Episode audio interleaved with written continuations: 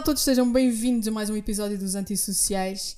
Uh, desta vez não estamos novamente a partir da Tap Room da Dois Corvos em Marvila, mas não faz mal, porque eles estão em festa, então é por uma boa causa. Por isso, viemos outra vez aqui uh, chez moi. Uh, e vamos estar à conversa com uh, Nelson Pimenta, diretor digital do Grupo Renascença. Obrigada, Nelson. Olá, obrigado eu por estar aqui. Obrigada por teres aceito este. Eu não sei bem o que é que isto é, mas há de ser alguma coisa. É, é conteúdo. É conteúdo. Esperemos que dê bom, né? Esperemos. Estamos ali com aquela fezita que vai ser bom. Uh, e vamos dar já um kickstart nisto, porque temos aqui muita coisa para conversar. Dia. Dia 7 aniversários? Dia 7, eu não sei se isto vai ser. Isto vai ser depois Ah, do dia vai, 7. é claro. Não, mas é só para perceberem que hoje estamos a gravar, hoje é dia 1 de dezembro. Para a semana é, é o lançamento desta, desta aventura. Um, mas vamos dive into stuff.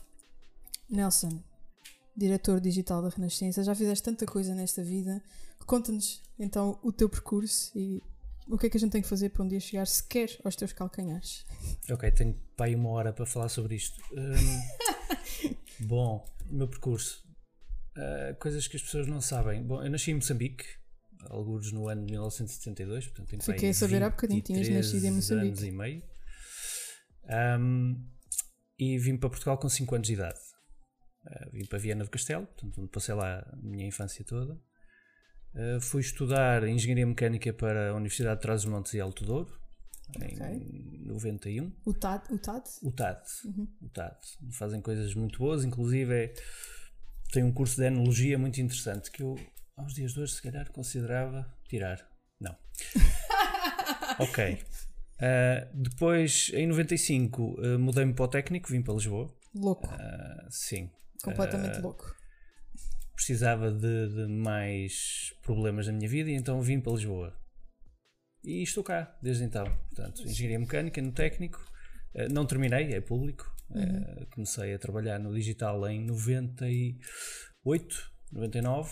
Ok. Um, entrei numa agência, na altura chamava-se Absolute System. Eh, entrei como front-end developer, aquilo que chamam hoje front-end developer. Fazia HTML, fazia sites, portanto, tinha, adorei a internet, foi assim. Começaste logo por fazer, eh, por fazer desenvolver sites? Ah, sim, o meu contacto com a internet, o primeiro, foi, foi precisamente no técnico, nos terminais do técnico, em 95, 96. Era uma coisa. Como assim? Eu estou a falar com pessoas nos Estados Unidos. Uau. É, é É um brutal. Ah, e esse bichinho nunca mais saiu. E portanto, tudo que era ligado à internet, eu estive sempre presente. Um, depois disto, eu decidi ingressar no mercado de trabalho e fui para a Absolute System. A Absolute System em 2000, se não estou em erro, foi comprada pela Ogilvy. Uhum. Uh, não, foi antes disso. Não, é por aí. Mas foi assim que te ligaste ao Ogilvy? A, a ligação vem daí, porque na altura eram, eram as agências de publicidade tradicionais que queriam um braço armado digital, então compravam, ou formavam internamente ou compravam. No- Nós fomos comprados. Em 2001 caíram lá as duas torres naquele país distante e éramos 30 e tal, ficámos para aí dois ou três. Poça, que razia. Ah, são, são ciclos. Fogo. Ah, e daí começou a crescer então a parte digital do Ogilvy, que no início muito, muito desequilibrado, portanto, ninguém acreditava no, No na digital. comunicação da internet, na internet, ahm, aos dias de hoje que está completamente desequilibrado ou equilibrado ao contrário. Portanto, o digital é su- supera os meios tradicionais nesse, nesse aspecto. Na Ogilvy. Hum, Na Ogilvy eh, durou até 2015, portanto tive lá 15 anos, cerca de 15 anos, Um, e, e sempre ligado ao digital e à inovação e, eh, e às redes sociais que entretanto surgiram. Eh, eu lembro-me em 2006 falarmos de redes sociais e como é que se podia comunicar com isto. Ah, havia aquele, aquele problema do eh, agora as pessoas passaram a ter um canal em que respondem, era, era esta a nossa. Há um feedback imediato. Há um feedback imediato, isto não é normal, quer dizer, a gente põe a mensagem e as pessoas criticam e tal, e isto é complicado. Um, e eu abracei rapidamente essa parte. E, e lembro-me também em 2006, acho que mais à frente, se calhar, vamos falar sobre isso, de termos abordado a questão do o que tinha mais força era já na altura, e tínhamos percebido isso, as recomendações. Uh, que era o facto de eu antes de viajar pegava no telefone e ligava a um amigo: Olha, tu já estiveste aqui, onde é que eu posso ficar? Portanto, isto isto é, é uma coisa humana. Exato. Uh, não tem- Confiar na palavra Exato. de outro. Não tem a ver com, com os meios. Os meios uhum. só potenciam isso e a internet potencia tudo e, e umas botas, basicamente. Amplifica. Tudo. Amplifica tudo. Uh, pronto, e em 2015 uh, achei que, que, devia tomar outro rumo e, portanto, aceitei estar à frente de uma, uma empresa de Braga chamada Signo. Foi nosso fornecedor durante muitos anos para fazer aqueles projetos mais digitais, mais okay. sólidos. Então é aí que também há o contacto com, com, com a Signo. Portanto, estavas no Ogilvy e já eram fornecedores. Em 2010, quando foi o primeiro upload, uh, tive contacto e eu perguntei, eu não achava normal um site com aquela qualidade e perguntei à Virginia. Quem é que tinha feito isto? Quem é que fez isto? Anda cá que eu apresento. E na altura conhecia Signo e ficámos em contacto durante este tempo todo. Chegaram a ser fornecedores na, na Ogilvy. Um, e o contacto com o Jorge, que é um dos fundadores, uh, passou para um grau de amizade uhum. normal. Claro. Uh, e, e, sempre falámos em projetos em conjunto. E, pá, em 2015 eu achei que estava na hora e, e fomos. Uh, a história é muito simples porque um dos produtos que a Signo desenvolveu na altura deu em unicórnio e, e a questão era ou vens tomar conta da Signo ou a gente absorve isto tudo no projeto principal. Uhum. E eu aceitei, estive lá 3 anos um, e depois surgiu o desafio da Renascença. Onde tu estás agora? Onde estou agora. Hum, muito bem. E... Que, é, que é um desafio uh, enorme, que basicamente passa por uh, trabalhar a transformação de um grupo com mais de 80 anos de idade. É verdade. Que nasceu antes da internet e que tem processos de antes da internet.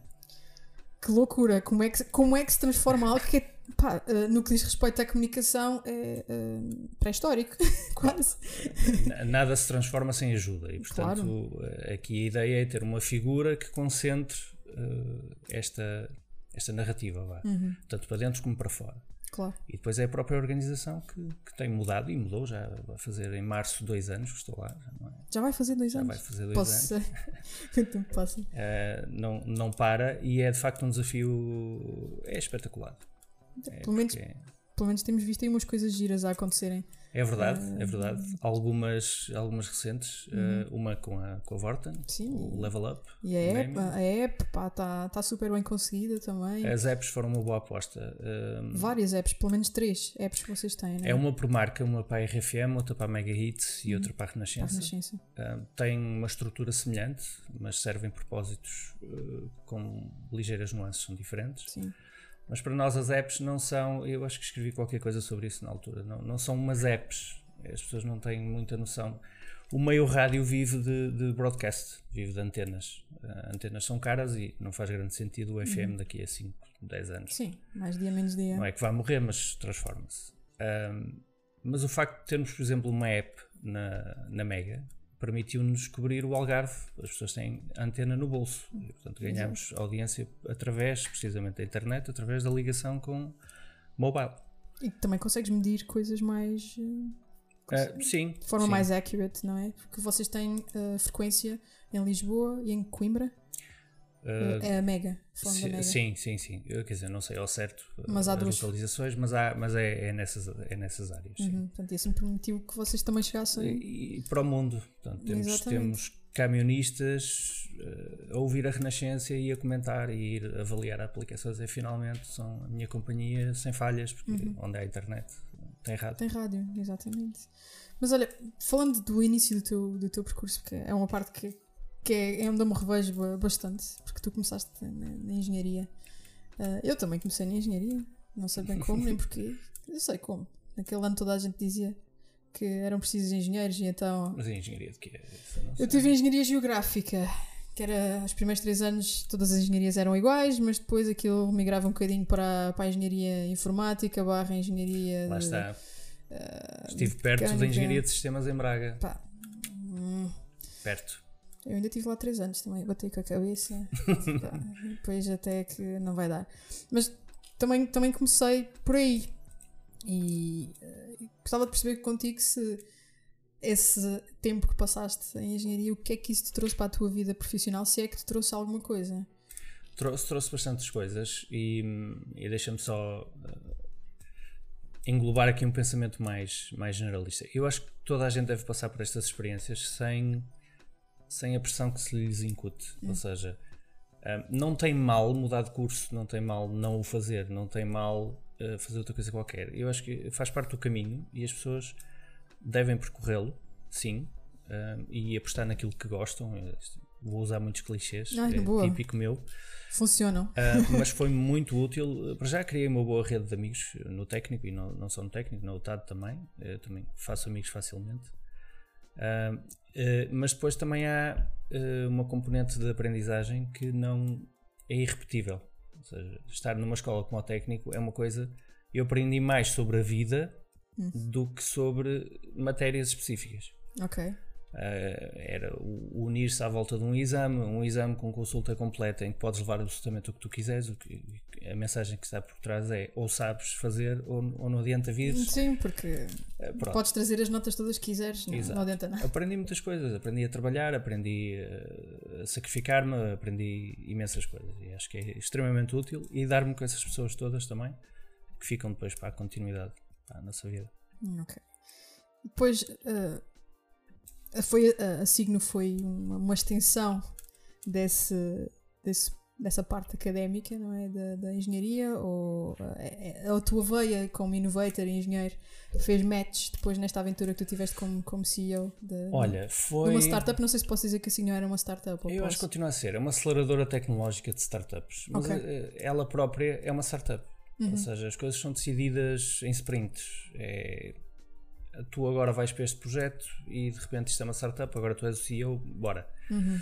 É muito orgânico. É, é, e muito rápido também. E muito rápido. Ok. Um, a Signo tinha tudo a ver comigo e ainda tem, aliás, continuamos a falar. Perdão. Um, porque tem exatamente essas, uh, como é que eu ia dizer, essa cultura. E essa cultura é que me, é que me ensinou muito. Uhum. Do podemos trabalhar em qualquer lado sem sem haver prejuízo eh, para a empresa, o de hum. tomar decisões difíceis e elas. remote. Uh, sim, decisões difíceis e essas, mesmo essas, têm as partes positivas. Um, há, há, há, uma série de coisas à volta disso. E depois estar ligado à inovação através da tecnologia. E o facto de eu ter sabido programar, eu acho que hoje já não, já não consigo tanto, mas essa base. Mas, sabe, mas sabes, tu sabes como é que funciona. Sei, sei como é que funciona. Isso um, fica para a vida tenho a parte criativa também muito desenvolvida. Eu sempre fiz essa ponte no Ogilvy. Eu, eu tanto sabia de Photoshop como de Dreamweaver ou de uhum. meter código Dá à um mão. jeitão. É, que é um perfil, vim a descobrir mais tarde que é, é raro. Uh, eu quando quis contratar para a Signo não, encontrava, ou era back-end ou era front-end, não havia ali um middleman. Uhum. E depois levei com 15 anos de aprender comunicação com uma das melhores marcas do mundo, que é o Ogilvy. Quer dizer, e juntas isto tudo e aquilo que faltava precisamente à Signo e outras tecnológicas é a parte da comunicação e do marketing. É como é que a gente se vende. Uhum. E isso era a peça que faltava. E portanto encaixou ali que nem uma luva. O facto de ser de acumular, eu acho que era CMO primeiro e CEO depois. Uhum. Eh, porque no fundo, eh, na altura eram três sócios, agora é só um. Eh, sempre que havia decisões eram tomadas em conjunto e portanto eram eles que, que decidiam. Dizer, eu dava o rumo à empresa no dia a dia, certo. mas decisões mais complicadas tínhamos que falar todos. E portanto, no dia a dia era mais um deles, uhum. basicamente. Uhum. Era o gajo que estava em Lisboa e que abriu o escritório lá. Portanto, era isto. Porque é em Braga que está. É em Braga assim. e continua em Braga, uhum. num sítio lindíssimo. Tu numa... nunca chegaste, tu nunca saíste de Lisboa, tu ficaste sempre esse período Não, que estivesse... ia, ia lá todas as semanas e às vezes ficava lá uhum. uh, vários dias. Eh, mas depois decidimos abrir o escritório em Lisboa porque também muitos dos nossos clientes apareciam cá e queriam reunir cá. Uhum. Ainda temos esse escritório, uh, mas é, como eu digo, é uma cultura tão, tão diferente que há pessoas que trabalham em casa, outras que. Uh, Sim, lá, é o remote, é o admirável mundo é, novo. É, é, ótimo e não se deixa de fazer bom trabalho por causa disso. Exato. Uh, pá, já tiveste aqui uma série de, de, de aventuras do teu percurso. Uh, qual foi o projeto em que tu gostaste mais de trabalhar? O que é que tu gostaste mais de fazer? Bom, eu na Signo tive muitos projetos espetaculares. Uhum. Uh, o poder trabalhar. Uh, nova, criar coisas novas para, sei lá, para a China, para os Estados Unidos, para culturas completamente diferentes, é espetacular. Uhum. Um, na Ogilvy também tive, tive alguns projetos interessantes. Lembro-me, lembro acho que foi em 2006, mas é, eram arrojados. eram arrojados. Em 2006, mas também eram, eram uns anos para ser arrojado, não é? Era sim, mas, mas é arriscado, ou seja, as próprias marcas não percebiam. Um, Às vezes ainda não percebem. Lembro-me lembro de, e eu dei este exemplo, dou este exemplo nas aulas, do Icons que fizemos para fora. A primeira versão do Icons, que era, era uma espécie de uh, reality show online, e online estamos a falar de 2008, uhum. em que era o Wi-Fi. É verdade. Tipo, não havia mais nada. era uma coisa. Tipo, Eram dois ou três iluminados com o Facebook. Como assim um projeto que eu vou meter dinheiro em que é só online que eu nem sei o que é? Uhum. Isto era muito complicado. Portanto, esse deu o gozo, o Icons, e depois fizemos a sequela. E em 2006, se não estou em erro, fizemos o PetNet, que foi construir de raiz uma rede social para cães para e gatos. Para cães e gatos, lembro-me perfeitamente. Lembro-me perfeitamente que era uma coisa absolutamente fantástica. O insight disso, acho que pouca gente sabe esta coisa, vou, vou, vou, vou revelar. O insight não era mais do que descobrimos que na, na, na Master Foods, na altura, eles tinham. As pessoas escreviam diariamente para lá, mandavam fotografias dos cães, dos gatos, como se fossem filhos, e vocês sabem isso, quem tem pets sabe tem perfeitamente, são, é família. Um, e esse era o insight, ou seja, o que é que fazemos com esta informação toda? E nós olhámos e dissemos, isto é uma rede social isto é conversa. Bora lá fazer. Isto é comunidade. Uh, e foi uma coisa absolutamente extraordinária porque tivemos que construir a rede social, social de raiz. Tu hoje abres um grupo no Facebook que estás servido com, com features, não é? Sim. Nós construímos tudo. Vocês criaram o vosso próprio Facebook. Exatamente. Para, e esse, e esse projeto foi, foi, foi fantástico. Houve outros, obviamente.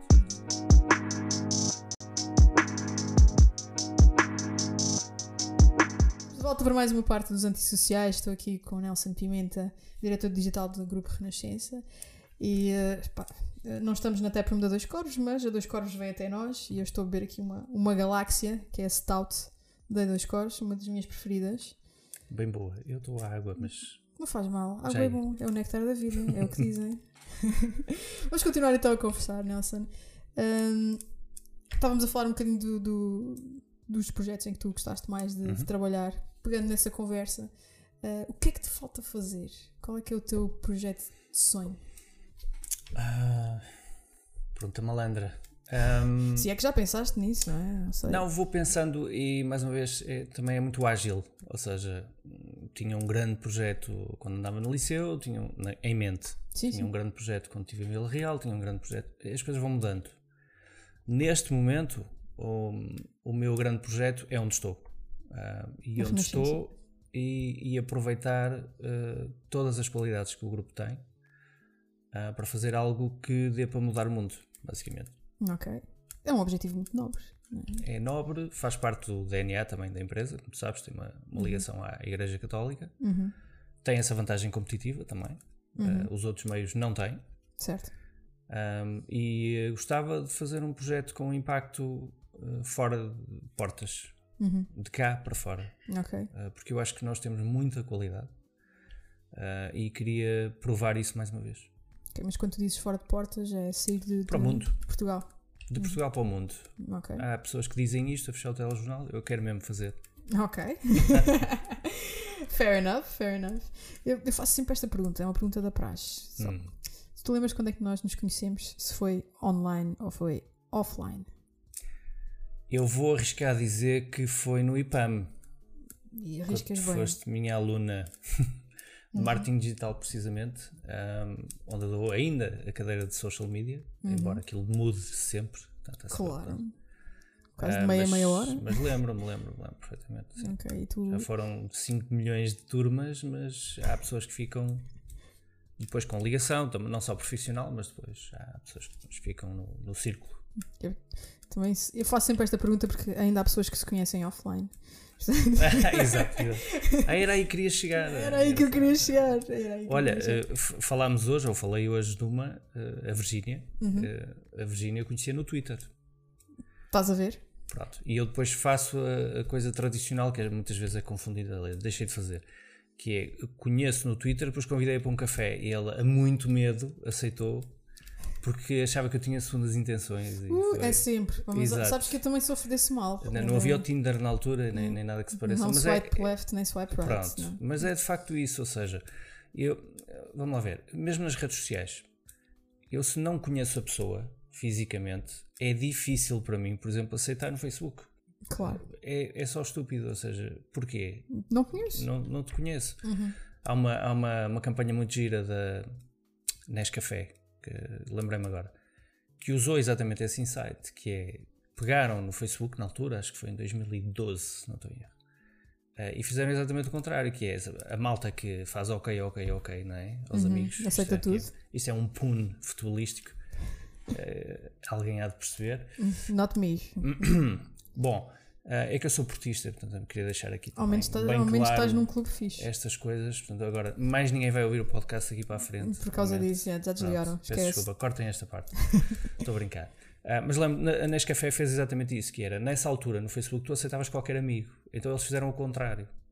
Que é, pegaram num desses fulanos, que tinha 5 mil amigos, e disse, ah, fala com os teus amigos todos, descobre onde é que eles moram, quem são, na vida real. A Nescafé fez isso, e depois aparece-lhes à porta para beber um Nescafé com eles. Com eles. Pá, as reações de choque são fabulosas, porque as pessoas, mas eu não sei quem tu és. Então, nós somos amigos no No Facebook. Facebook, exatamente. Deixa-me entrar. Pá, cenas absolutamente maravilhosas. Pronto. Eu uso um bocadinho essa regra. Uhum. Ah, e portanto, acho que as pessoas que nós conhecemos online, eu por consequência vou querer conhecê-las na vida Na vida real, real. se de facto tiverem algum interesse. Não é? Claro, claro. E estavas a dizer que pronto, nós conhecemos num contexto académico, não é? Sim. Eh, durante a pós-graduação, marketing digital no IPAM, e, eh, e onde tu continuas hoje em dia a, a dar aulas. Isto é uma coisa que tu gostas de fazer. O que é que tu gostas eh, propriamente de- de- da Um, parte de, de- de ensinar? Eu, vou- ser um bocadinho pedagógico. Eu sempre achei que não tinha absolutamente jeito nenhum para dar aulas. Ok, E que ia odiar aquilo e que ia expulsar toda a gente nos primeiros 5 minutos e mal feito e etc. ok. Pronto, e, isto- e esta situação surgiu por acaso, como todas as boas situações, e são aqueles desafios que tu olhas e dizes assim. ah, Faz-me lembrar quando eu fazia surf eh, e o pessoal tinha medo de ondas grandes. Eu disse: "Epá, bora experimentar, se calhar não é assim tão mau. E de repente era o Nelson que só surfava ondas grandes. Ok. Pronto, eh, borrava-me todo sempre que entrava na água, mas era aquela coisa do bora lá ver o que é que está do outro lado da cerca, e isso é muito importante. Ah, mas surgiu por acaso, alguém me recomendou para o lugar dele. Ahm, eu nunca tinha dado aulas na vida, foi assim uma experiência. Eu epá, tenho, que- tenho que ver os conteúdos, tenho que arrumar isto, tenho que. epá, e foi, foi a, a primeira vez que dei aulas foi aterrador no bom sentido, porque aquilo funcionava. E eu- Surpresa! Não estou a perceber, não há cal, não há penas, não estou a perceber, não me queimaram vivo. Isto funcionou. E, pá, e a partir daí esse desafio foi superado. Há vários. O falar em público, o, dar esta entrevista há 20 anos atrás era completamente impossível com esta pessoa. Tinhas esse problema do Tinha, exatamente. falar em Isso, público, é tipo, suavas das mãos, ficava- ansiedade? Não, era bloqueio total. Tipo, o que é que o senhor acha sobre isto? Eu Ah. perguntava ao parceiro do lado, quer dizer, era, Uhum. era awkward. Eras um menino na escola, dizia responde agora, Nelson. Não, tu- não, não, não. Eu sempre fui muito sociável. Uhum. Uh, esse aspecto está ok. Mas uh, há pequenos medos, ou pequenas, como é que é dizer? Pequenas cercas que tu tens de saltar. Uhum. Uh, e o dar aulas era uma delas. Opá, e funcionando, vou manter. E gosto. Uhum. Gosto. Uh, tenho criado boas amizades. Aliás, tu és um bom exemplo disso. Uh, há outros também. Uh, eu também dou aulas no Algarve. uh, e tem surgido bons contactos à volta disso. Entretanto, já foste também aos Açores eh, Já estive nos Açores também. para fazer esta. É a pós-graduação também? Não, é, é uma formação mais. É, é ligada a um centro de formação profissional e, portanto, são, âmbitos- são módulos mais pequeninos. Uhum.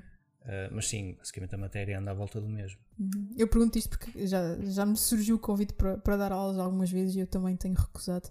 eh, porque também não acho. Achas que não tens jeito a isso? ou que não tenho nada de relevante para ensinar às pessoas, ou assim, está a mudar lentamente Essa, essa, é essa é a cerca que tens de saltar. Tem que saltar, porque pois, porque tem que tu tens muito para dar. E as pessoas sabem, e, e depois de dares a primeira vez, tu percebes, "Eu, afinal, Afinal, funciona. afinal ensinei. Uhum. E isso é muito importante. Obrigada por este bocadinho. Quando nós nos conhecemos, eu acho que a tua rede social preferida era o Twitter. Ainda é. Ainda é. Ok. E, e porquê? Ah, o Twitter é muito genuíno. Ah, ou seja, o Twitter não promete, não promete mais do que é. Uhum. Ah, isso sempre foi assim desde. Eu estou no Twitter desde 2007. Posso ser? Ah, Eu estou no Twitter desde que te conheci. Pronto. É, basicamente. Já tinha lá conta, mas não era ativa, mas passei a ser depois das aulas. Eu, se pensar, desde 2017 até hoje, o, o core não mudou. Uhum. O Twitter continua a ser o sítio onde tu sabes das coisas em primeira mão. Tens um círculo fechado à tua medida de, de, de pessoas, pessoas, para conversar, tens os temas que queres seguir, tens é mais espaço para dizer coisas. Agora tens os threads e tens mais espaço. Antes só tinhas 140 caracteres. Mas repara. Sim, com mais ou menos caracteres o Twitter foi-se mantendo-se. Pronto. A mesma coisa. Uh, houve ali um vacilo quando eles tentaram visualmente ser parecidos com o Facebook. Facebook. E eu pensei, ok, uh, estás-me a desiludir, mas não. Uh, e portanto, redes sociais como o Facebook, têm objetivos muito claros, vão mudando todos os dias e isso é mau. Pois. As pessoas estão habituadas a mudanças mais lentas até, até na internet. E o, Twitter, para mim, é muito mais fiável Uhum. Uh, dou o exemplo, por exemplo, para não ser só o Facebook, o Snapchat. A promessa do Snapchat, acho que já ninguém se recorda, era enviar mensagens de 3, 5, 10 segundos, uhum. em que a pessoa, para ler a mensagem, tinha que ter o dedo em cima. Que, é não é, para, que é para garantir que tu estavas a. que, que não, não fazias outra coisa qualquer, tirar uhum. screenshots, por exemplo. Ah, pois era. Uh, e era de facto aquela promessa que é: eu vou-te enviar eh, mensagens, agora sobre o conteúdo das mensagens, a gente pode falar de outra coisa. Sim, sim, sim, outra Mas o, o, a distribuição era: eu mando a mensagem e ela vai-se autodestruir. Uhum. E isto mexe com um íntimo que nós temos, que é aquele medo de ser apanhado a fazer coisas. E esta era a grande promessa. E de repente o Snapchat não é absolutamente nada hoje. Pois não. Na minha visão, atenção, de ok boomer, não é? Sim, mas, mas a, verdade, a verdade é essa, que também deixaram-se levar por. Uh, Perde identidade, não é? Perde identidade. E o Twitter, para mim, é a rede social que tem mais identidade. Ok. E falando agora de, de, de, quem está na internet e de quem te inspira, o que é que tu consomes na, na internet? Sejam marcas, publishers, content creators. Quem é que está lá que tu não perdes uma? Ok, então eu, eu vou fazer isto por partes. Uhum. Eu, um, conforme o interesse, eu, eu vou partindo o meu consumo. Okay. Há interesses fixos. Um é gaming. Uhum. Eu, eu, eu, tenho meus ZX Spectrum ainda. Eu sempre joguei Uau. na minha vida. uh, não vou parar agora. Aliás, lá em casa temos duas Playstations. A Pro é minha. A sério? Tens duas Playstations em casa? Tenho, o meu filho tem a dele, eu tenho a minha. E jogamos juntos. Portanto, okay. ele tem, vai fazer 12 anos. Ele no seu quarto e tu na sala sim, e sim, a jogarem. Sim, sim, mas... sim, Uau. Não, mas no mesmo servidor, quer dizer, sim, sim, sim, Call of Duty e WW2 uh, eh, no mesmo servidor. Portanto, aliás, tínhamos um problema de IP porque conseguimos resolver isso. Bom, coisas técnicas. Uh, portanto, gaming. Uh, obviamente, curiosidade acerca de marketing digital, tenho fontes como toda a gente tem. Uhum. Um, gosto de vez em quando de ouvir o Gary a falar. De vez em quando. Uh, de vez em quando, não é sempre, não é. É preciso Gary tem que ser nas doses certas, senão. Pronto. Este último podcast ouvi ontem à noite, é curioso, ele a dizer que ele disse uma coisa fantástica que, com a qual eu concordo e depois isto faz ressonância, não é? Não. Uh, que é o que ele diz: o grande problema dos grandes mídias, dos mídias tradicionais, é que antigamente não havia outra forma de comunicar em massa. E com a internet toda a gente pode comunicar em massa se tiver dinheiro ou se for bom a fazer coisas orgânicas. Claro. Esse é que é o grande desafio para os mídias. Uhum. E achei engraçado porque é exatamente o seu ponto. E ele, e, e ele virava a questão para, para os empreendedores dizia: se vocês têm eh, mass media nas vossas mãos, porquê é que não estão a fazer 50, 100 conteúdos por dia? E essa foi a parte que eu discordei com ele. Hum, 50, qualidade 100 versus quantidade. por dia. É muita okay. coisa. Uh, sim. E portanto eh, consumo Gary de vez em quando. E eu acho que ele, ele tem visão, uh, mas depois está a vender o peixe dele também. Claro. Uh, mas extrai-se um muita coisa dali. Ele, ele, quando fala, é muito assertivo, diz coisas muito, muito boas. Um, e depois outro, outros gostos por aí, quer dizer, leio muitos livros, ainda físicos. Uau! Uh, yeah, gosto de mandar vir capa dura da, Amazon. Uh, tenho Amazon Prime, Espanha. Uhum. O que me deixa uh, confortável com a Twitch e ter Amazon Prime na televisão. Ok. Um, gosto de muita coisa. E andas a consumir na, na Twitch alguma coisa assim em particular? Opa, na Twitch sigo. Uh, comecei muito aos apalpões, como toda a gente, uhum. um, mas como tinha este percurso de Call of Duty, uh, comecei a seguir o TP, a seguir o TP, que é, era, era o treinador de Optic Gaming, depois apercebi-me que havia todo um campeonato mundial de Call of Duty. Call of Duty.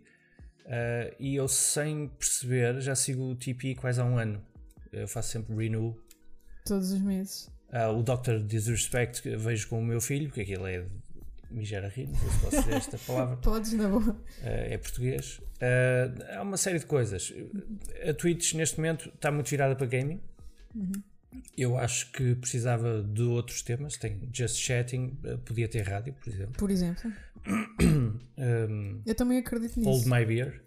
Eu acredito que a Twitch agora é gaming porque começou por aí, mas se calhar daqui a um ano ou dois vamos ter lá pessoas a fazer programas de culinária ou rádio. Sim, ou... eu, eu, acho que é, é, exatamente isso. Ou seja, voltando à questão do Gary, é exatamente isto. Ou seja, tu hoje queres abrir um canal de televisão, um canal de rádio, não precisas da rádio para nada. Onde é que está? E depois perguntam-me, então, mas vai ser despedido segunda-feira? Não. Onde é que está o ouro? O ouro está na produção de conteúdos. Uhum. É, portanto, ninguém cura música melhor que nós, ninguém tem a voz mais controlada do que nós, ninguém faz melhor rádio e curadoria de conteúdos do que nós. Uh, e isso faz diferença. É, no portanto, conteúdo. Podem ter todas as plataformas de distribuição que quiserem. Uhum. Nós tínhamos a nossa própria, que era a rádio. Perdão. Mas a diferença está nos conteúdos. E falando agora das marcas, porque as marcas também é estão um bocadinho à procura do seu lugar ao sol um, na internet e a forma como contam as suas histórias. Tu achas que é possível as marcas contarem boas histórias sem parecerem o, o tal vendedor porta a porta? Uh, acho. Desculpem, depois façam aqui um corte. o que for preciso. Um, acho. Há marcas a fazer isso muito bem. Agora, não é fácil. Claro. Pronto. Uh, é fácil olhar de fora e dizer uh, e dar conselhos. Uhum.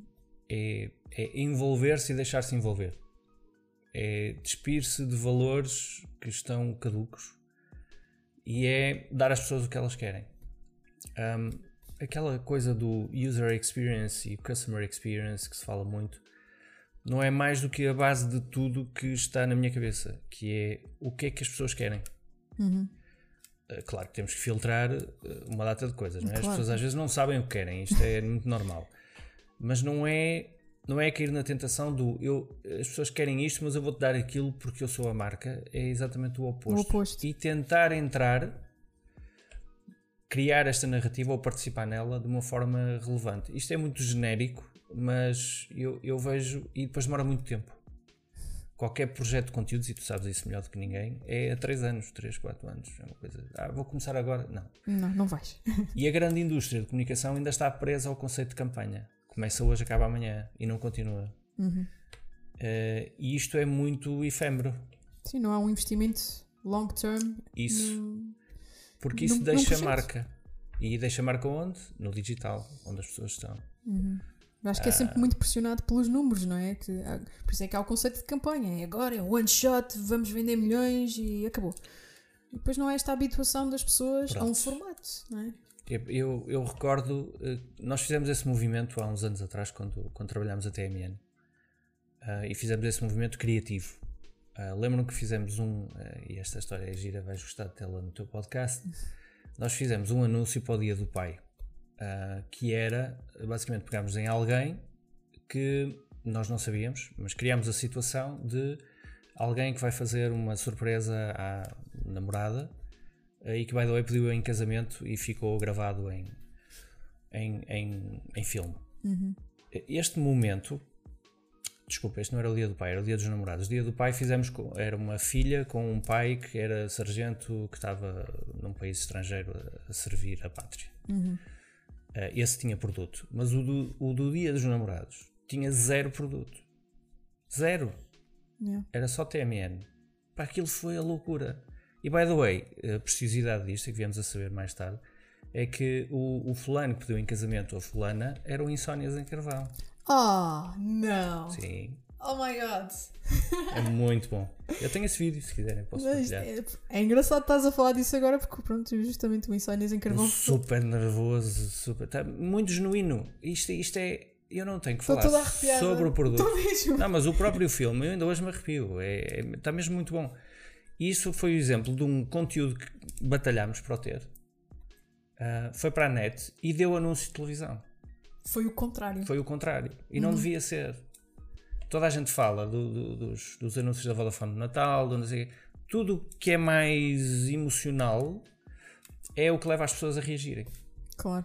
Isto, isto é preciso saber que tipo de emoções é que tens que despoletar para a tua marca, para o teu produto. Isto não é que seja difícil de fazer, é difícil de pensar assim. Uhum. E estamos em 2019, malta. Isto. E continuamos é, agarrados a. É, não é isto. Ao calma. Promocional, contra ou... mim falo. Há, há, conteúdos que nós fazemos que não, não são de todo isso. Sim. Mas, mas são essas situações que vencem.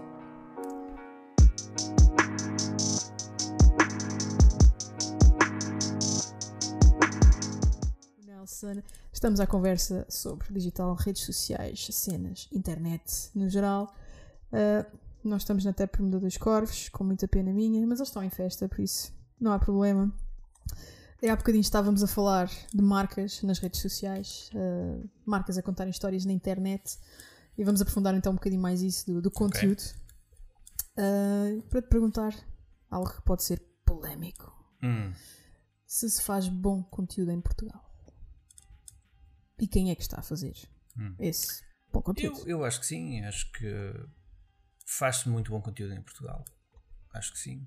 Um, sei lá, Uh, Lembrei-me, olha, no Twitter gosto muito do Cinema São Jorge. Hum, vrai, muito bom. Gosto, gosto de contas que surgem assim, uh, mesmo algumas ligadas à política, quer dizer, uh, o jovem conservador, conservador de, de, direita. direita eu, apesar de ser um bocado mais liberal, acho piada as coisas. E, e, acho que devemos ter a bolha aberta, portanto, devemos ver toda a gente, uhum. à esquerda, à direita, ao centro, etc., para perceber o que é que se passa no mundo. Um, marcas assim. Uh, há muita gente a fazer coisas boas. Uh, a Vorten com o gaming, por exemplo. Isto não é graxa, é mesmo, é mesmo verdade. Uh, porque, lá está, entende-se a linguagem, uh, é mais fácil de, de trabalhar. Uhum. Ou seja, entendendo-se a linguagem, adaptando-se àquela audiência, fazendo parte do, daqueles valores, participando, um, a coisa funciona. Portanto, eu tenho estado mais no Twitter e, portanto, aprecio essas. O próprio Insónias. É, é delicioso. Há, há, personagens que, por si só, são marcas fortíssimas. Quer dizer, um, lembrei-me lembrei mais especificamente do Cinema São Jorge, porque é na MUS. Sim. Está a comunicar cinema uh, e adapta-se à conversa. E, portanto, participa na conversa. Acho uhum. que o uhum. truque é participar nas conversas de forma relevante para a tua marca. Exato. Eles são okay. cinema, vão buscar tipo referências de, Exato. de filmes e adaptam. É, o truque é, é, isso. É, uhum. É, eu, marca, estou nesta situação, tenho a minha audiência aqui, neste contexto. Uh, imagina, gaming. Como é que eu participo na conversa sem parecer awkward? Yeah. Como é que eu acrescento valor? Tipo, uhum. falo de mim sem falar. É porque as pessoas percebem. Vamos lá ver, eu, voltando um bocadinho atrás, há, há pouco estávamos a falar, esqueci-me de dizer isto. Um, as melhores marcas a comunicar são aquelas que não comunicam sequer serviço nem produto. Uh, porque as pessoas é que decidem ao final do dia. Nós, por exemplo, na rádio, temos a perfeita noção que as pessoas mudam de canal a qualquer hora. A questão não é essa. Nós gostávamos que nos preferissem a nós e aos conteúdos. Mas também sabemos que as pessoas trocam. Claro. Eu, eu, eu, troco da RFM para a Mega e volta e meia vou lá à concorrência ver o que é que se passa. Se não gostava, venho-me embora. Um, a questão é, nós não queremos permanência total, esses tempos já acabaram. Uh, nós queremos é uma preferência maioritária. Uhum. E isso uh, é um trabalho que tem que ser feito realmente à volta dos conteúdos, que é em quanto mais momentos eu puder estar contigo, melhor para mim. Então tem que ser relevante nesses, nesses momentos. Uhum. O quando aqui é muito importante. Nós não somos a mesma pessoa de manhã e à noite. Uhum, todo. Portanto, há vários pontos de contacto que podemos explorar. E falando de uma outra comunidade uh, criadora de conteúdo, uhum. uh, influenciadores propriamente dito, né? okay. se, eu acho que em Portugal se vive um bocadinho um ambiente de, de bolha no que diz respeito a, a, influenciadores, porque são muitos por metro quadrado. não sei por onde é que é de. Somos, somos todos influenciadores, sempre fomos. É, isso é verdade, isso é verdade. Mas. Eh, enquanto profissão, é isso? É, enquanto... Sim, uh, o influenciador a passou a ser uma profissão uh, independentemente daquilo que tu estás a dizer às pessoas. E uh, qual é a tua sensibilidade relativamente a este tema? Uh, estas pessoas que criam conteúdos, são chamados de influenciadores, que é também a sua profissão, que é... O que é que tu pensas disto tudo? Um, bom, a minha opinião é esta, é muito simples. Há pouco falava que do poder da recomendação em 2006, quando a gente detectou que nas redes sociais e na vida geral, uhum. uh, nós funcionamos por recomendação. Os influenciadores e os VIPs, já agora, que eram convidados para as festas, não são mais do que um, meios com grande audiência e que, por esse efeito, se tiverem empatia com a própria audiência, cada vez que falam, estão a fazer recomendações. Certo. Uh, o que acontece é que isto é o ciclo normal das coisas. Uh, na altura falava-se em recomendações, de repente começou-se a descobrir pessoas que tinham mais poder de recomendação. Ao dar-lhes importância e a pagar-lhes, criámos um novo nicho de mercado. E agora, havendo o mercado, o mercado tem que se autorregular. Ou seja, há de chegar um dia em que há de haver uma cadeira na faculdade para ser influenciador ou coisas desse Um workshop de, de influenciadores. É normal. Eh, repara, também não havia especialistas de rádio, não havia locutores de televisão, não havia. Ou seja, as profissões vão se adaptando. Não tem mal nenhum. Uhum. Agora, se o que tu queres falar é a qualidade das pessoas que temos visto, epá, isso é igual em todo lado. Há maus uhum. jornalistas em todo lado, há maus profissionais de marketing em todo lado. Uhum a, a questão é esta: é nós sabermos distinguir, epá, mas pelo amor de Deus, não deixar que as pessoas não queiram ser. Claro, cada um é livre cada de escolher. Cada um é livre de escolher, mas sim, a escolha é cada vez mais uhum. e mais difícil de, de, tomar. E por isso é que se está a autorregular. Há agências a, a, a regular a decisão, há, há, startups a criar eh, plataformas de avaliação para distinguir o que é, que é um influenciador orgânico ou aqueles que compram os seguidores e, e que fazem de conta, há muitos. Uhum. Portanto, a qualidade ficou mais difícil de, de, encontrar. Se tu reparares no início, os que já eram conhecidos tornaram-se os primeiros influenciadores. Exatamente, só mudaram que de meio. Do, da televisão, por exemplo. Pronto, então... Só mudaram de meio. Yeah. É só isto. Yeah. Portanto, não tem mal nenhum. Agora, podemos é estar a queimar valor na força da recomendação. Nós podemos chegar a um ponto de saturação em que a recomendação já vai ter tanta desconfiança como um anúncio. Exato. E depois o que é que sobra na comunicação? Se é tudo fake news e falsas recomendações e tudo manipulado. Deixamos de confiar no, como dizia o Gary, na, na, grande plataforma de distribuição que agora é de Borla e vamos passar a confiar novamente, guess what? Nos meios tradicionais. e eu fico à espera dessa altura. Mas, por exemplo, uh, muitos destes influenciadores, e, e falo na perspectiva das marcas, que ainda acontece muito, que olham para um influenciador digital e que o avaliam com base uh, nos likes. Né? Uhum. Uh, se aquela imagem no Instagram, se todas as imagens que aquela pessoa coloca uh, têm muitos likes ou não. Uh, o, que alguma, o que muita vez não diz absolutamente nada sobre o conteúdo que, que, que, que é lá colocado. Portanto, achas que com. Agora estamos a assistir a esta mudança de, de paradigma, não é? Vamos acabar com os likes. Achas que com o fim dos likes o conteúdo passará a ter mais relevância na hora de escolher um influenciador para falar por uma marca? Eu. Hum, nem. Ok. Uh, eu acho que não é, não é por essa razão, uhum. uh, mas acho bem regular dessa forma. Ou seja, o, o que as plataformas estão a tentar dizer é às marcas e aos influenciadores é guiem-se pelo que é genuíno e orgânico. Uhum. Portanto, os likes não interessam. Não. Marca, se queres apostar nesta pessoa, vais ter que lamber os conteúdos todos, ver se faz sentido, se encaixa com os teus valores, se é uma pessoa com audiência, se as pessoas reagem, se há muita gente a comentar, qual é o histórico, dá trabalho. Yeah. Exatamente. É muito mais do que olhar para aquele número. E por outro lado, tu, influenciador que compras likes na Turquia, cria a tua comunidade de forma sustentada porque long term, mais uma vez, a tua carreira não é imediata. É daqui a dois anos tu vais ser alguém relevante para, para fazer. Uhum. Eu lembro, lembro de há uns anos de uma história, eu tenho, tenho medo de a citar porque não, não sei bem a origem, uhum. mas vou dizer na mesma. De alguém que decidiu ir um ano sabático ou coisa do género, viajar. E foi viajar, e acho muito bem, eu adoro, também faço, uh, mas decidiu criar conteúdos para onde passava. Okay. Trouxe-os todos e quando chegou, criou um negócio. Eu tenho conteúdos sobre viagens. Tenho uhum. um ano de conteúdos Sim. que ninguém tem. Porque se quiserem ter, vão ter que fazer o que eu fiz há um ano. Uhum. E eu acho isso absolutamente genial e é o mote. Ou seja, uh, no fundo, para os influenciadores ou para as marcas criarem algum território, têm que pensar nisto com antecedência, esforçar-se durante algum tempo, criar esta, este método orgânico e depois uh, vir cá para fora com, com, o produto. Olha, um bocadinho o que estás a fazer aqui. Certo. Pensaste no projeto, mas estrategicamente, pensaste nas pessoas, convidaste uma a uma, depois o operacional não interessa, vamos avançar e depois vamos ver o que é que está. Mas o conteúdo está criado. Uhum. Se alguém quiser replicar isto, vai ter trabalho. Exatamente. Sim, faz, faz muito sentido. Mas achas que não há esse critério muitas vezes na, na, na forma como as coisas são não, e voltando aos likes, eu, eu acho que uh, por não ser regulado, as, as marcas desesperam por métricas. Uhum. E as métricas são-lhes dadas. Uh, numa primeira instância eram dadas pelos influenciadores, basicamente a métrica era.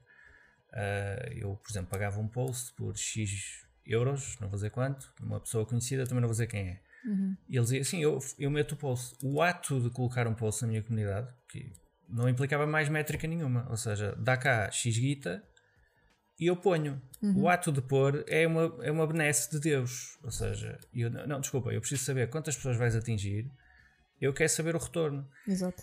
E, e não havia. Uhum. E nós agora caminhamos para aí. Uhum. E isto cria algumas dificuldades aos influenciadores que nunca tiveram que levantar um dedo para.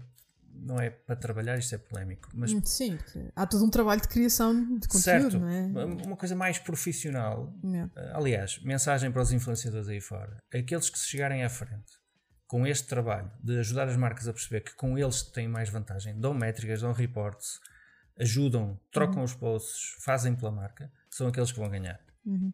Por acaso, eu, eu noto isso bastante, por exemplo, no, no, no gaming, porque é uma, é uma comunidade, uh, não é recente, mas no que diz respeito à influência digital, pelo menos em Portugal, ainda está, no, ainda está em crescimento e noto muito essa essa falta de bases, não é? Quando falo com um influenciador, já, já sei algumas coisas que eu quero porque já trabalho com outros influenciadores de outras áreas uhum. e eles ainda não, ainda não sabem como, como se posicionarem, nem como, nem como se trabalharem, não é? Uh, como influenciadores. Portanto, há, há, todo aqui um crescimento que ainda é preciso, que é preciso ser feito, não é? Precisamente porque. É profissionalizarem-se, não é? Certo, porque, vamos lá ver, a internet veio democratizar isso também. Qualquer uhum. um de nós pode ser qualquer coisa no digital. Uhum. Sem passar pelos passos de aprendizagem da faculdade, das escolas profissionais, da, da aprendizagem. Uhum. Eu agora sou uma pessoa carismática, venho para aqui e isto resultou. Uhum. Se eu não tiver uma base, quanto mais não seja a educação dos pais, se eu não tiver uma base, eu vou ser aquele produto. E depois, uhum. mais à frente, vou sentir necessidade de o contabilista, o legal, o agente, o... e isso nota-se. E esses espaços vão se criando também. Agora vamos mudar para um tema que, está muito na, na, berra, pelo menos ao dia de hoje, dia, 30, dia 1 de, uhum. no, de dezembro. Uh, portanto, a, a Renascença uh, liderou uma, uma investigação que trouxe a público uh, esta questão dos criadores de conteúdo no, no, digital estarem a publicitar negócios de casinos que são ilegais em Portugal. Uhum. tenho-te visto partilhar algumas coisas na, nos, teus, nos teus canais pessoais Portanto, esta é a tua oportunidade também para falares publicamente sobre isso e para responderes à questão de a Renascença quer acabar com o YouTube. A resposta é não, como é óbvio. Aliás, nós estamos e com alguma força no YouTube também. Uh, não, uh, deixa-me só ah, clarificar aqui. Uh, a Renascença, sendo um. Aliás, a empresa Renascença, nós chamamos Grupo Renascença Multimédia, mas basicamente o nosso, o nosso nome é Renascença Limitado, tem várias marcas. Uma delas tem a ver com a informação, que é a Renascença pura e dura. Depois temos a RFM, a Mega Hit e a Rádio Sim, que são mais de entertainment por vários segmentos. A Renascença, enquanto órgão de informação, e a última vez que vi é uh, dos órgãos mais citados e mais reputados em Portugal, isso é para manter, ponto. Uh, tem, tem um valor editorial muito, uh, como é que eu ia dizer, muito forte, com base na verdade. Isso tem a ver com o nosso DNA, quer dizer, isto não, não dá para repetir noutro sítio. E com, com este problema de fake news que existe, de, de atribuírem, uh, como é dizer, atribuírem valores que não estão corretos a alguns jornais e mídia, uhum. e com a dificuldade que temos em fazer dinheiro com informação que agora é de borla, não é? As pessoas acham que é de borla. um, o que é que nos mantém presos à terra são esses valores. E pronto, essa situação específica nasceu de uma, de uma investigação. Portanto, nós fazemos uh, jornalismo diário, que é aquilo que toda a gente está a falar. Aconteceu agora em Londres uma infelicidade, uhum. comunica-se isso. E depois há tempo para explorar coisas mais complexas. E essas coisas mais complexas são uh, coisas que não estão bem e que nós precisamos mostrar ao mundo com factos. Portanto, não há ali nada mais do que factos e verdades. Um, qual é que é a questão aqui? É que nós descobrimos numa, numa investigação que muitos youtubers em Portugal e os maiores uh, fazem desde há muito tempo um dos, um dos sponsors, ou vários sponsors que têm, são uh, casas de apostas ilegais em Portugal. Uhum. Uh, portanto, eu até vi no Twitter eles a compararem, mas, mas há gajos a fazer casas de apostas em Portugal e a Santa Casa, sei, mas, mas, que são legais. Exato. Seja, e é aí que reside a diferença. Exato, ou seja, e o foco foi uh, descobrimos isto, uh, façam o que quiserem com a informação, normalmente muda-se para melhor, não é? Uhum. Portanto, estão a cometer ilegalidades. Isto, é, isto fazer um paralelismo. Imagina que a gente investigava uh, os youtubers que de repente eles traficavam droga. É uma ilegalidade bem mais grave. Sim. Não deixa de ser um facto. Claro. Prato. E o que é que está a acontecer? Um, corrigindo aqui um bocadinho o que tu disseste, eu, eu não estou nas minhas redes sociais uh, ativamente a falar sobre isso, só no Twitter. Uhum. Porque é um artigo com relevância, para vocês terem noção. O El Confidencial em Espanha provocou, baseado na nossa uh, reportagem, e foi explícito a dizer isto, foi a Renascença que me deu esta ideia e eu fiz em Espanha, uhum. já fechou uma data de canais do YouTube. Okay. E brevemente no Brasil. Já estamos a atravessar o Atlântico certo. com esta questão. Eu não sei se vocês perceberam, mas é através da imprensa deste género que se descobrem uh, Watergates da vida. Não é quero uh, fazer aqui o, o parênteses para dizer eu não quero um Watergate. E uhum. nem, nem, quero que o YouTube feche, nem que os miúdos fiquem sem, sem, sem fontes de rendimento. Arranjem umas fontes de rendimento legais. Não. É só isto. Ninguém quer a audiência deles, ninguém quer. Não há, não há mais nada do que isto. isto Aliás, é porque até eu acho que há espaço para todos, não é? Não, não há aqui esta questão de quer acabar com o teu é trabalho. É jornalismo. Que é para não chegarmos a um ponto em que vivemos numa selva, uhum. sem regras. Portanto, isto é básico. É, eles cometeram ilegalidades. Uhum. É só isto. Sim, mas é, é, há depois esta questão com, com, com, com esses criadores de conteúdo é que levam as coisas muito a peito e depois a internet é um sítio onde falam muito abertamente e de forma genuína até com, com a sua audiência e, e, e dizem que são vítimas de caças às bruxas e, e coisas assim, quando na realidade não é mais do que um meio a fazer o, o seu trabalho. Tenho dois pontos para falar sobre isso. Um é, eh, mantenham essa maneira de ser, porque é isso que a, a audiência quer. Aliás, tem a maior parte da audiência deles segue-os cegamente. Uhum.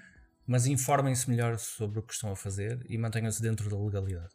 Claro. Aquilo que os faz bons é o conteúdo que produzem, uhum. seja qual for o meio. Pá, se acabar o YouTube, vão para outro sítio qualquer, claro. vão para a Twitch, whatever. Agora, façam-no dentro da legalidade. Uhum. E o uhum. outro ponto é um, usar essa influência para tentar uh, mudar os factos não existe. Uh, uhum. Tanto é que a Renascença fez zero nas redes sociais para justificar o artigo. Claro tudo o que foi justificado foi através das próprias pessoas que estão nas redes sociais a dizer cala-te pá que isso é ilegal. Uhum. Sim. Nós não tivemos que responder nada porque não há nada para responder. Uh, e portanto, esta regulação que a imprensa faz em, em, Portugal e no mundo é super importante. Super importante. Hoje foi o YouTube, amanhã pode ser outra coisa qualquer. Sim. Os casos do BES, os casos os grandes. Não é pessoal. As coisas surgem naturalmente na imprensa. Uhum. Uh, se vocês repararem, o caso das golas e não sei o quê, quer dizer, isto, uh, é preciso alguém que se dê ao trabalho de investigar e, infelizmente, não são as pessoas que, que praticam esses. Como é que eu ia dizer? Essas ilegalidades que pensam que deve ser assim, não é uma questão cultural nesse sentido. É, uhum. É, infelizmente, temos de ter investigação. Uhum. E a investigação, neste momento, em Portugal, é jornalismo. Uhum. Eu acho por exemplo, nesta situação específica que hum, o que aconteceu foi fruto de, de, de desinformação, não é? Porque estes mitos estavam a crescer no YouTube como criadores de conteúdo. Eu acredito que sim. Tiveram sponsorships, aceitaram, claro. Não é todos os dias que alguém se chega a pé ti, olha, toma X uh, para eu aparecer no teu canal. Uh, acho que é um erro legítimo uh, de quem está a crescer e de quem ainda está a crescer também como pessoa, não é? Em termos de maturidade.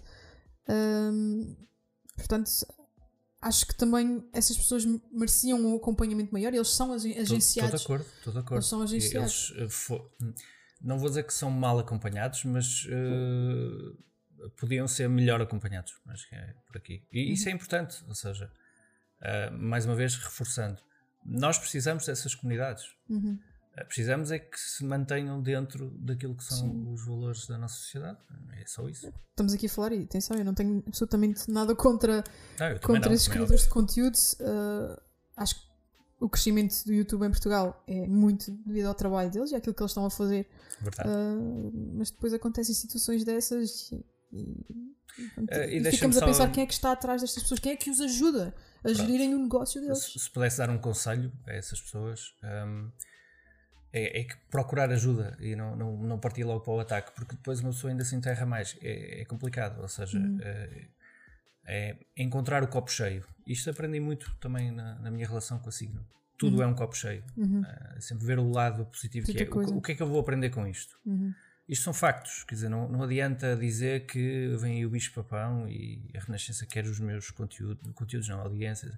Não, não, não, é eh, aceitar eh, perceber o argumento e se calhar tiveram uma boa oportunidade para dar a volta à questão, que era de facto, olha, nós percebemos que isto era uma coisa má, vamos já mudar. Vamos mudar isto. Isto eh, aumenta a audiência, não é ao contrário. Uhum. E, portanto, partir para o ataque, pronto, depois dá as outras brincadeiras, que ainda há pouco falámos aqui em off, uhum. que é depois a Joana Marques escreve artigos a brincar uhum. com eles, já tiveram uma, uma questão com a, com a Ana Galvão em tempos também, uhum. quer dizer. Lembro isto é completamente desnecessário, porque isto chamar ok boomer e lá vem os velhos do Restelo, isso hum. não faz sentido nenhum. Os, os trintões que, que, querem destruir o YouTube. Uh, não.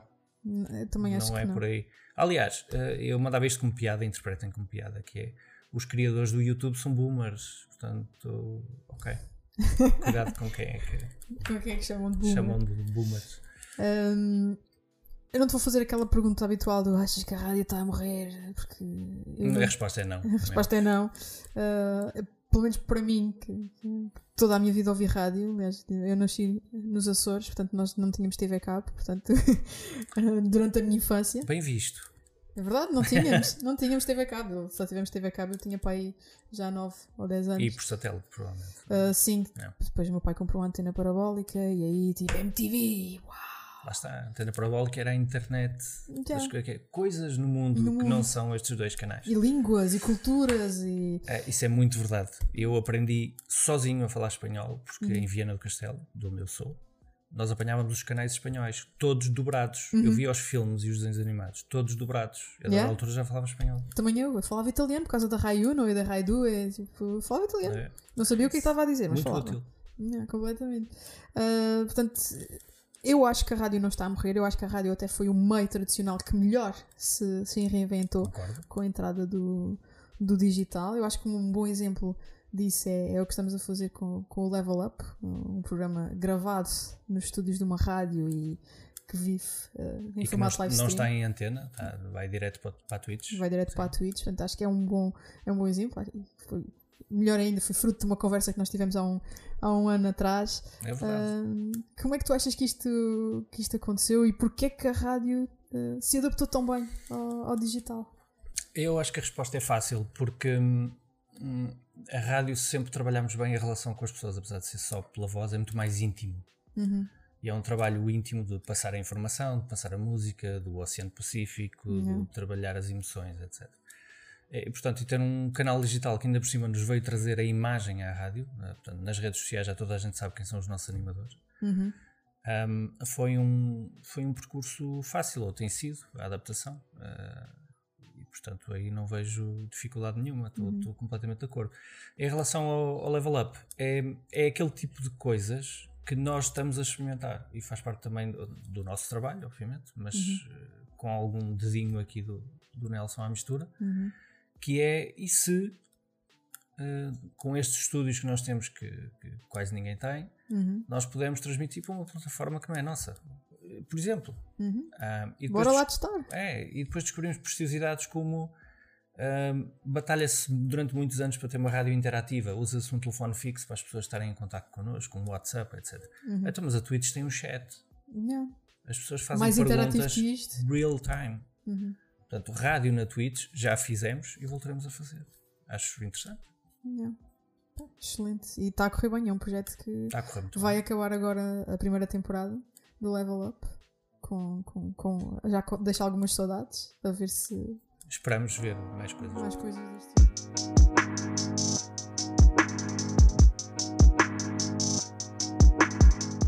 última parte dos antissociais, uh, estou aqui com o Nelson, diretor da Digital do Grupo Renascença. Isto é o diretor da Digital. É um título. É, eu sei. Uh, é, é, pomposo. É pomposo. É, uh, sim, se bem que hoje em dia tudo é digital e, portanto, ser diretor de um digital em que tudo é digital. É, digital, é diretor digital. Mais valia ser logo. Não, estou brincando. não, faz sentido. tinha que se encontrar também essa parte para comunicar à empresa a mudança e para uhum. comunicar para fora também a mudança. A mudança. Porque é só foi um essa razão. Que, que, apareceu contigo. Sim, uhum. sim. Se bem que temos coordenadores digitais de vendas, coordenadores digitais de, uh, da renascença do, do, da parte editorial, uhum. uh, temos especialistas digitais disso e daquilo e, e curiosamente nenhum responde a mim. Portanto, okay. é uma organização Uh, vamos lá ver, a função é mais, tem mais a ver com a transformação digital do negócio, que uhum. implica estar com toda a gente on board. Um, eu costumo dizer que é um, é um, cargo de evangelização, se quiseres. Pois, uh, é, é, adequado. É de, é de chatear as pessoas com Ouve, nós podíamos fazer isto. Não, assim. é, é, é, isso, é isso, é de, de unir os pontos. Uhum. Não é que não o fizessem, aliás, deixa-me fazer aqui um parênteses para dizer que eu acho um ato de coragem, uma empresa com mais de 80 anos de idade, uh, há 3 anos atrás, uh, ter percebido que daqui a 10 anos o negócio vai ser outro. Pois. E parar para pensar e para decidir. E isto uhum. é, é, é, muito bom e muito positivo num grupo como o, como o Grupo de Nascença. E foi, foi isso que me atraiu. Atenção. Uhum. Uh, é esta capacidade de visão Uh, e de mover estruturas para, para, para mudar o caminho uhum. a tempo. E a, e a, oportunidade de poder fazer uma mudança tão grande e tão estrutural. Certo, esse, é? esse, é o estímulo pessoal, não é? Yeah. Mas, mas essa capacidade de visão, de dizer, olha, temos que olhar para isto de uma forma séria, porque daqui a uns anos vai ser diferente. Temos que mudar a cultura das pessoas, os processos, tudo. Uhum. Uh, e, by the way, temos aqui uma pessoa para, para liderar este processo. Bem, acho genial. Uhum. Acho muito corajoso. Ótimo. E está a correr bem também, portanto, ah. as coisas, todas as coisas que já falámos aqui hoje. Agora, voltando atrás no teu, no teu percurso, porque okay. tu eras Head of Social na, na Ogilvy. Sim. Ah, era? Portanto, tu conheces bem a realidade de trabalhar comunidades. Portanto, tu, na pele. Na pele. Ah, e o quão doloroso pode ser às é, vezes. Sim, é? Um, o que é que tu pensas sobre a forma como as pessoas se comportam uh, na internet? Se tirares a palavra internet, uhum acho que a frase está completa. Como é que as pessoas se comportam? Ok. A internet é só um meio. As certo. pessoas sempre se comportaram assim. Mas as pessoas. Não sei, eu tenho esta opinião que as pessoas comportam um bocadinho como quem vai no tu, trânsito. Tu própria disseste há pouco, atrás, que a internet amplifica as coisas. E as uhum. redes sociais também. Basicamente é isso. As pessoas sempre foram assim. Estava, era provavelmente escondido de muita gente aquilo que as pessoas faziam uh, no seu próprio meio. Perdão. Um, em casa, no, no café, as pessoas vão, transportam esses, essas maneiras de ser e amplificam nas redes sociais. Estão só mais visíveis, não, não é mais nada. Hum, uh, portanto, isso é preocupante, não? Eu, eu, eu, tenho uma expressão engraçada, por favor, não, não façam juízes de valor. Mas quando acontece uma coisa desse género, o meu primeiro comentário é pessoas. Porque é verdade. É, e eu provavelmente também devo ter sido identificado em alguma dessas situações. Uhum. É, são pessoas é, que têm a sua maneira de ser, é, as suas aspirações. Eu quero ser o especialista disto e está aqui um gajo a dizer uma coisa qualquer, eu vou dizer por cima. Um, são invejas, são, são ódios de estimação, são. não sei. Uh, são opções. Há pessoas que tomam como opção ser troll. Pois. também devia ser uma profissão de futuro, ensinada Sim. nas faculdades. Como ser troll. Que uh, funciona num contexto sim. de piadola, mas depois, por exemplo, para quem trabalha marcas nas redes sociais, acaba é verdade, por ser é verdade, é verdade. uma tortura muitas vezes. É complicado, é, é complicado. Eu acho que já disse isto alguns no tempo, mas vou repetir. Um, eu quando trabalhei na, na, na Ogilvy, nós tínhamos trabalhávamos muitas marcas em social media, tínhamos vários community managers. Eu pessoalmente trabalhei várias marcas, era eu que fazia os posts, fim de semana incluído. Uhum. Um, e tínhamos coisas curiosas. Havia, havia marcas que eu trabalhava que não tinham nada a ver umas com as outras. Era tipo, tirava um chapéu, metia outros. Uhum. Sabes como é que é isso? uh, e achava engraçado encontrar pessoas que numa marca eram o maior troll do mundo e noutra marca era a pessoa mais doce do mundo. A, a mesma. mesma pessoa. O que ela não sabia é que quem punha os posts e trabalhava as comunidades era a mesma pessoa, que era eu. e achei isso absolutamente delicioso. Tipo, esta pessoa é um amor e é o diabo daquele lado. É, pá, tem a ver com isto. Quer dizer, não, não adianta muito. Aliás, tu sabes isso se estiveste nas minhas aulas. Eh, eu, eu raramente me foco na tecnologia, só para explicar o que é. Eu foco muito nas pessoas e nos seus comportamentos. Se nós soubermos como é que a nossa comunidade que queremos falar se comporta, se nós nos adaptarmos a isso, temos essa comunidade ganha. Uhum. Agora, o problema está quando tu queres ir para, para toda a gente, que é o que fazia o tradicional. Eu vou falar com toda a gente em Portugal, metem um anúncio na televisão. E estás a falar com pessoas completamente diferentes. É, é ridículo, não, não dá. Portanto, nós vivemos numa era de soma de nichos. Completamente. Uh, o generalizar é, é, a pior coisa que podes fazer. Eu dou-te o exemplo do Twitter. Eu, uh, como disse há pouco, tenho uma preferência clubística e sigo pessoas nesse sentido. E tenho uma preferência, não é partidária, mas ideológica, e sigo pessoas nesse sentido. Eu tenho pessoas que estão em ambos os caminhos e que são completamente execráveis num e espetaculares no, no outro. outro. Portanto, adoro portistas que depois são ou, ou de esquerda ou uma coisa qualquer. Uhum. E, e, que discordam comigo, não é por ser de esquerda, é discordam comigo. Uhum. Tipo, não me dão ao meu argumento o valor que eu dou aos deles. Uh, e isso choca-me, mas eu lido com isso. Ou seja, dá a impressão que temos que meter as pessoas em caixinhas.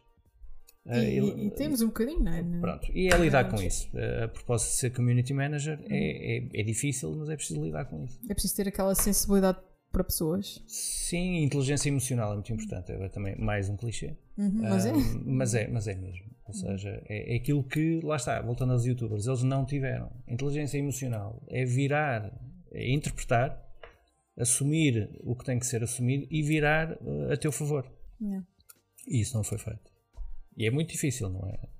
Sim, não, não, é não, não, estamos aqui a dizer tipo, ah, é um grande handicap, tipo, mas, ah, não, é, não, mas não, não, é muito difícil. Há muita gente que não, que não tem, não tem, também não foi explorado, não foi desenvolvido. Não. Treina-se. Treina-se. É um músculo também, sim. Vou lidar com pessoas. é, é preciso ter jeito, repara. As pessoas que têm mais carisma normalmente têm até esses cargos de, vendas, de comercial, etc. Uhum. No fundo, o que estás a dizer é têm mais contacto com pessoas. Yeah. Estão mais à ah, vontade para, certo, para certo, lidar. Certo. Eu, eu costumo ter outra expressão quando vou a um sítio em que se vê claramente a pessoa não, não me atendeu bem.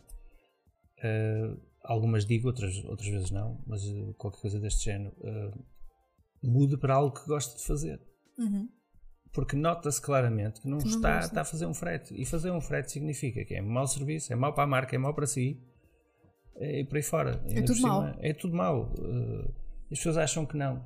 Uhum. Uh, já, já tive casos de identificar alguém mau a fazer uma coisa numa empresa uhum. e que mais tarde, por infelicidade, porque somos um país muito pequeno, voltou uh, para ser entrevistado para um cargo no sítio onde eu estava. Uhum. E eu expliquei: olha, desculpe lá, eu não sei, o currículo é muito bonito, mas lembra-se desta situação? Ah, sim, vagamente, pois, quer dizer. Uh oh. Certo, uh, é isto. Lá está, foi um caso, um caso prático que depois deu jeito no. Ah, pronto, enfim. Acontece. Acontece. Coisas. E as pessoas também mudam, atenção. Claro, uh, claro que sim. As pessoas também mudam.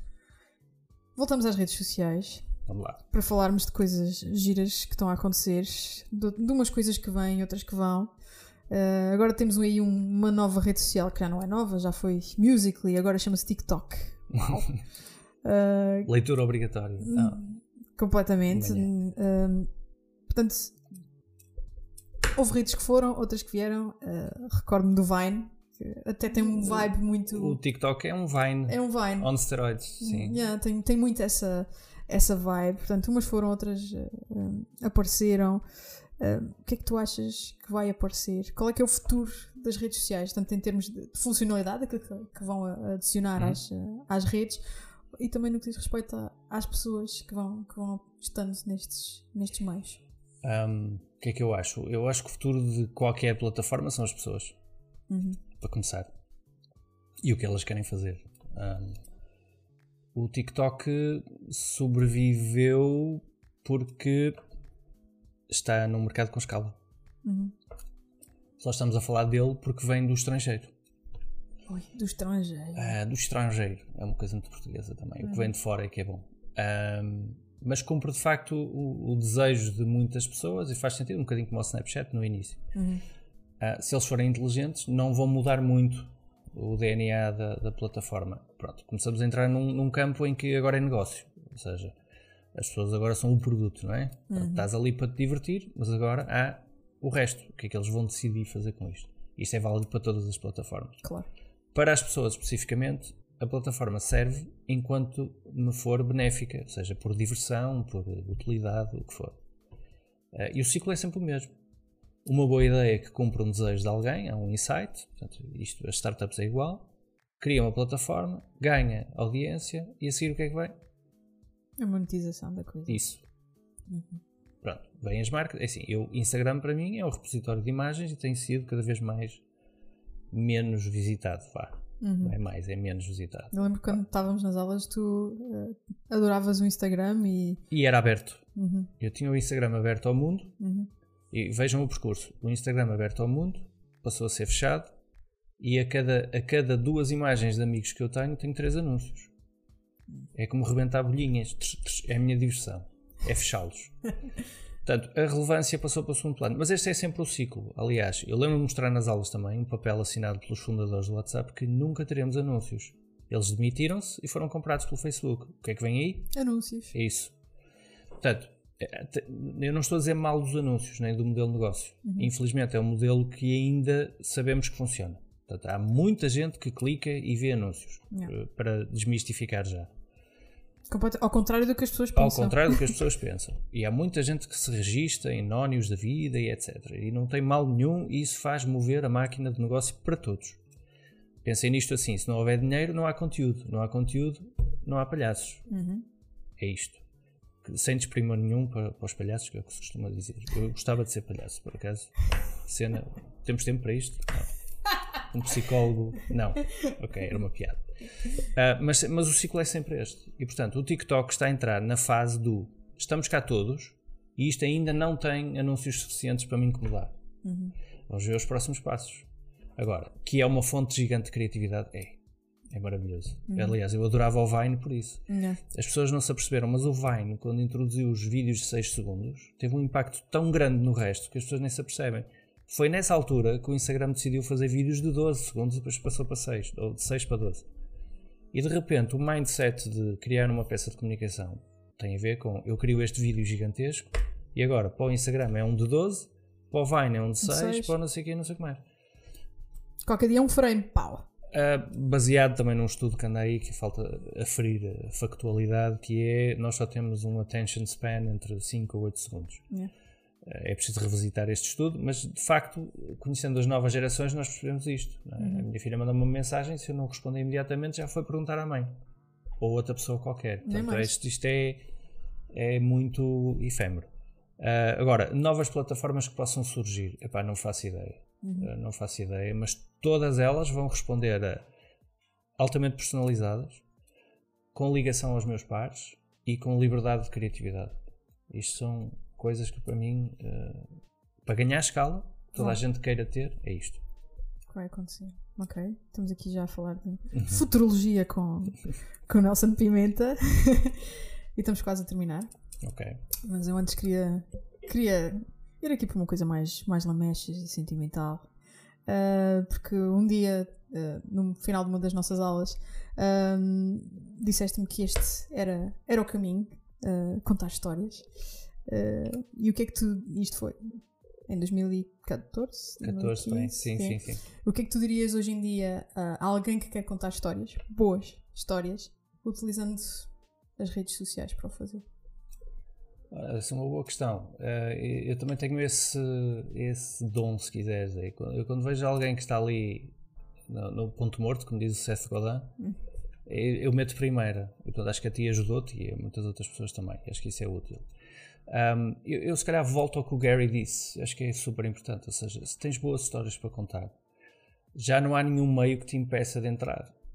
Tu tens os meios à tua disposição. Aliás, tu vês isso nas gerações mais novas.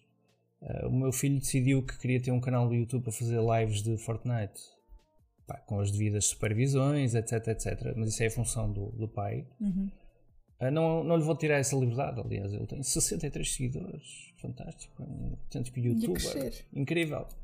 Uh, mas, mas, mas sem querer, olhando para o copo cheio, um, também encontrei oportunidades aí. Ele, cada vez que faz live, a minha família recebe uma notificação porque o segue. Então estão a vê-lo remotamente. Portanto, isto é uma pequena história. Uhum. Mas quem tem, ou, ou, que acha que tem talento, ou que acha que não tem talento, mas quer fazer, o meu conselho é fazer já. É abrir uma coisa qualquer e começar a fazer. Uhum. E filmar-se. Eu lembro-me há, há, muitos anos atrás a dificuldade que ainda hoje é, aliás, eu, eu, não me filmo a mim próprio, é uma questão ainda que ainda não ultrapassar. Uhum. Mas, mas havia essa dificuldade que é, eu tenho muita coisa para contar, uh, mas ainda não, não gosto de me ver, não uhum. gosto de me ouvir, etc. E, e, essas coisas têm mais a ver com a pessoa e não com o talento. Claro. Se tem talento, acho que deve ir com a força toda para a net ver o que é que dá. Uhum. Escolher aquele meio que se calhar sim, sim. é o certo, não é? Sim, sim. Opa, a malta que desenha muito bem, uh, que faz grafites, que faz assim, opa, os meios estão aí, vai para o Instagram, escolhe outra coisa qualquer. Escreve bem artigos de, uh, sobre inteligência emocional, vai para o LinkedIn, pá, aquilo tem uma exposição brutal. Uhum. O Pedro faz agora uns lives no LinkedIn sobre uhum. talento e, e entrevista pessoas. Pá, o, o André, que fez agora o podcast e entrevista pessoas, também é um bocadinho este, este, este como é que eu ia dizer, este eixo uhum. de, de, entrevistar pessoas que conhecem e aproveitar o valor que elas têm para dar. E portanto é isso, o conselho é esse. É, os fazer. meios estão aí, é, é fazer. Uhum. É fazer. E é isso, estamos aqui para fazer, fazer acontecer. Um, se alguém quiser encontrar-te na internet, onde é que é o teu cantinho? Uh, esse é muito fácil. Eu, eu, também digo isto nas aulas e tenho um bocado de piada. Eu, um dos meus nomes do meio é Catroga. Uhum. Uh, há pessoas da minha família que são conhecidas. Uhum. Um, eu, se calhar, fui o digitalmente mais avançado e, portanto, apoderei-me de tudo que é Catroga. Yeah, ficaste logo, é meu. Fiquei com tudo. Mas uh, eu tenho estado muito no Twitter. É uhum. a rede social mais fácil de interagir comigo. É, é o Twitter.